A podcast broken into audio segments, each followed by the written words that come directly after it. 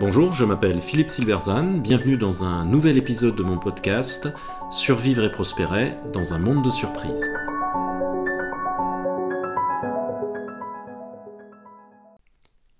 La difficile réponse à une rupture de l'acteur en place, Google et ChatGPT. Quelques semaines seulement après le lancement en fanfare de ChatGPT, Google a donc lancé sa propre solution appelée Bard. Une réponse aussi rapide d'un acteur en place menacé par une rupture n'est pas une surprise. Pour autant, est-elle rassurante quant à la capacité de Google à réussir à préserver sa position de leader dans son marché? Rien n'est moins sûr. Au regard de l'histoire de l'innovation, il n'est pas surprenant que Google ait répondu aussi rapidement à ChatGPT. L'acteur en place répond presque toujours à une rupture. Il est d'ailleurs rare qu'il n'en soit pas conscient. Le fabricant de caisses enregistreuses mécaniques NCR, totalement pris par surprise en 1971 par l'apparition du transistor, est une exception notable. Kodak n'ignorait rien de la rupture numérique dans la photo, et pour cause, c'est Kodak qui avait inventé le premier appareil photo numérique en 1975 et introduit des produits sur le marché dès 1991. Nokia avait une équipe qui travaillait sur des smartphones et maîtrisait les écrans tactiles. Les compagnies aériennes ont presque toutes essayé de répondre au low cost. La réponse de Google lui permettra-t-elle de réussir à préserver sa position de leader dans son marché? Pour répondre, il faut considérer la théorie de la rupture de Clayton Christensen, résumée en l'expression dilemme de l'innovateur. Alors comme je l'indiquais dans un article précédent, la théorie prévoit que la réponse de l'acteur en place va être contrainte par plusieurs facteurs.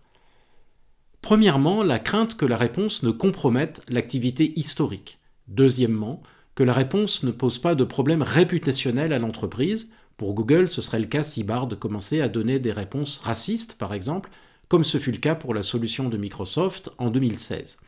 Troisièmement, le problème de la performance initiale de la technologie de rupture. Typiquement, une technologie de rupture tend à être moins performante que la technologie historique, du moins au début. Les premières communications téléphoniques par Internet, à la fin des années 90, étaient de qualité médiocre. Un client professionnel ne pouvait pas les utiliser. Rationnellement, les opérateurs télécoms de l'époque, dont les professionnels étaient les clients les plus rentables, ont donc rejeté la téléphonie Internet et ont laissé la place à de nouveaux acteurs comme Skype. Si elle est moins performante sur le critère principal, ici la qualité, la technologie de rupture introduit néanmoins de nouveaux critères où elle est supérieure. Pour la téléphonie Internet, c'était bien évidemment le prix, puisque c'était quasi gratuit.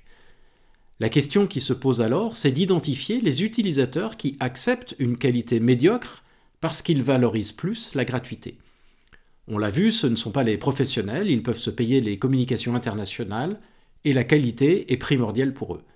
On imagine sans peine que ceux qui sont séduits par la gratuité au prix d'une qualité médiocre sont les particuliers, les étudiants loin de leur famille par exemple. Pour eux, c'est la téléphonie Internet ou pas de communication avec leur famille.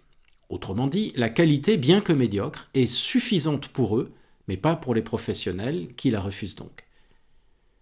Cela montre quelque chose de tout à fait fondamental dans la théorie de la rupture, sur laquelle Christiansen insistait beaucoup, c'est que la technologie de rupture concurrence ce qu'on appelle la non-consommation. Elle va séduire des gens qui n'étaient pas consommateurs de la technologie historique. Ainsi, les premières compagnies low cost n'ont pas pris de clients aux compagnies aériennes classiques, mais aux lignes de bus. Avant elles, un voyageur avait le choix entre lent mais pas cher, le bus, ou rapide mais cher, l'avion. Le low cost aérien leur offre rapide et pas cher, et ils abandonnent le bus immédiatement. De même, on s'est aperçu que les clients Uber étaient en général des gens qui ne prenaient pas de taxi, car ceux-ci ne desservaient pas leur quartier. En résumé, l'acteur en place étant attaqué, il va très probablement répondre avec sa propre solution, c'est ce qu'a fait Google, mais il ne va pas la pousser. D'une part, la majeure partie de ses ressources, financières et humaines, restera consacrée à son activité historique. D'autre part, sa réponse va consister à mettre la technologie de rupture au service de son activité historique. C'est ainsi qu'en 1996, Kodak a sorti un appareil photo numérique avec un film. Ce qui était numérique, c'était la prise de photo, cette dernière étant ensuite enregistrée sur un film. Alors cette réaction porte un nom, c'est le bourrage ou cramming en anglais. Elle consiste à forcer la technologie de rupture dans le modèle d'affaires historique, plutôt que de créer un nouveau modèle d'affaires autour de la technologie de rupture. Le bourrage a pour effet de rogner tout ce qui dépasse en quelque sorte, c'est-à-dire tous les aspects de rupture, pour mettre la technologie en continuité avec le modèle existant. Elle cesse donc d'être disruptive. Pour que la technologie de rupture devienne une véritable source de croissance, il faut donc qu'elle aille chercher des non-consommateurs, c'est-à-dire qu'elle ne soit pas contrainte de servir uniquement le modèle historique. Dans le cas de Bard, il faudrait que Google crée une nouvelle filiale autonome, par exemple, ayant un mandat entrepreneurial propre, quitte à ce que cela concurrence l'activité de recherche historique. Autant dire que cela est peu probable, le risque étant trop, important compte tenu des enjeux considérables, plus de 200 milliards de dollars de chiffre d'affaires. L'acteur en place qui est disrupté n'est cependant pas facilement identifiable a priori. Deezer et les sites de rencontres ont ainsi disrupté les boîtes de nuit, mais qui aurait pu le prédire? Ce n'était pas leur intention en tout cas. Il peut arriver que la rupture soit directement substitutive, ce fut le cas pour Kodak. Il y avait substitution complète entre l'argentique et le numérique, alors qu'il n'y avait substitution que partielle entre, par exemple, le DVD et le cinéma, ou entre la radio et la musique. Toute la question pour Google est donc de savoir si les robots conversationnels et le moteur de recherche sont substituables.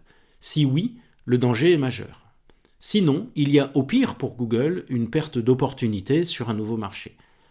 La réponse est probablement entre les deux, comme le suggère l'approche de Microsoft, qui veut mettre ChatGPT au service de son moteur Bing.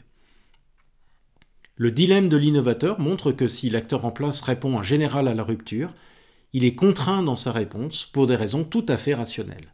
Il limite le potentiel de la technologie de rupture en la mettant au service de son activité historique et en continuant à consacrer la majorité de ses ressources à cette dernière. C'est ainsi qu'il laisse le champ libre aux nouveaux entrants qui n'ont pas, eux, ces contraintes. Christiansen précise cependant qu'il n'y a aucune fatalité en la matière et que d'autres entreprises ont réussi à échapper au dilemme. Il sera intéressant de voir si Google ajoutera son nom à cette liste. Merci de votre attention, vous pouvez retrouver cette chronique et bien d'autres sur mon blog www.philippe-silberzan.com. À bientôt.